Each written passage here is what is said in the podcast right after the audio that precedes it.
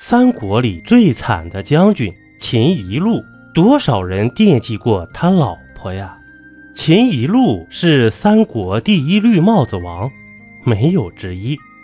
秦宜禄这个名字就很奇葩，禄呢，就是薪水的意思；一路呢，就是多多赚钱。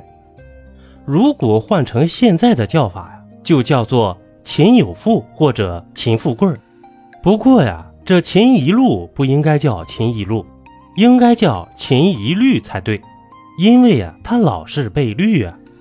在三国那个弱肉强食的年代，娶个漂亮老婆呀，是个风险极大的事情，因为外面狼太多呀，全都眼冒绿光，直勾勾的盯着你的老婆，稍不注意呀，就可能把你老婆叼走。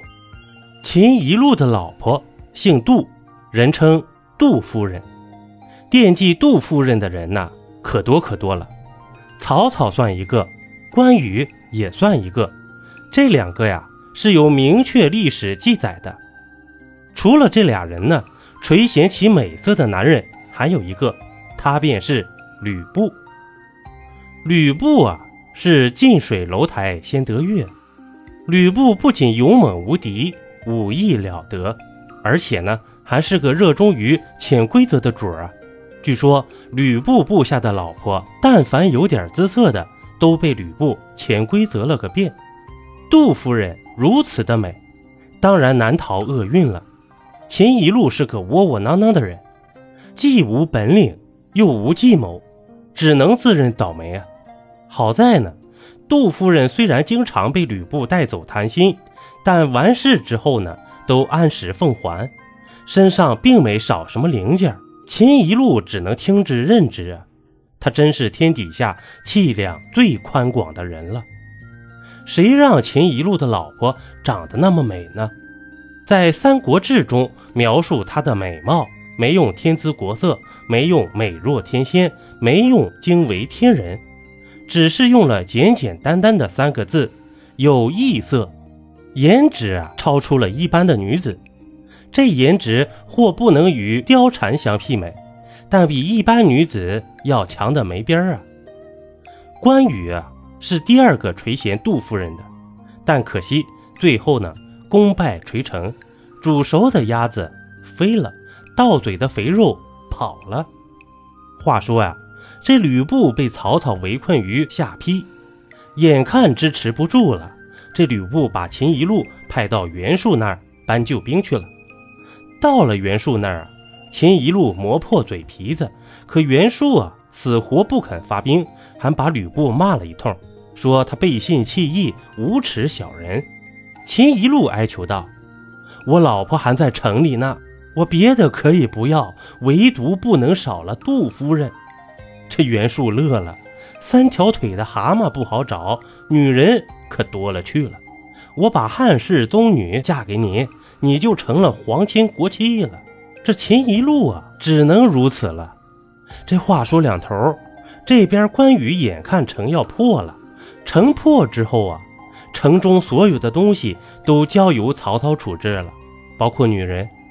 这关羽终于按耐不住啊，在一个漆黑的夜晚，他找到了曹操，直接开门见山道：“曹公。”我这媳妇生育能力不行，都好几年了，还没个一儿半女。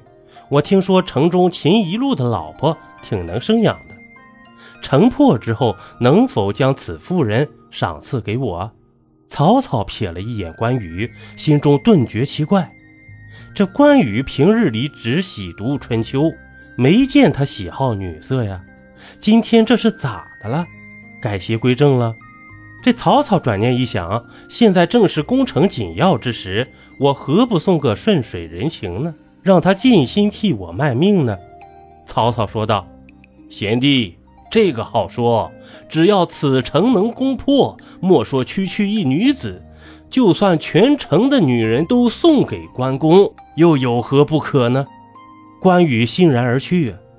这又过了几天，关羽又来找曹操了，再三提醒。曹公，你要说话算数啊，不许反悔，拉钩上吊，一百年不许变。这关羽如此猴急猴急的，一改往日的矜持，这让曹操非常的纳闷呢。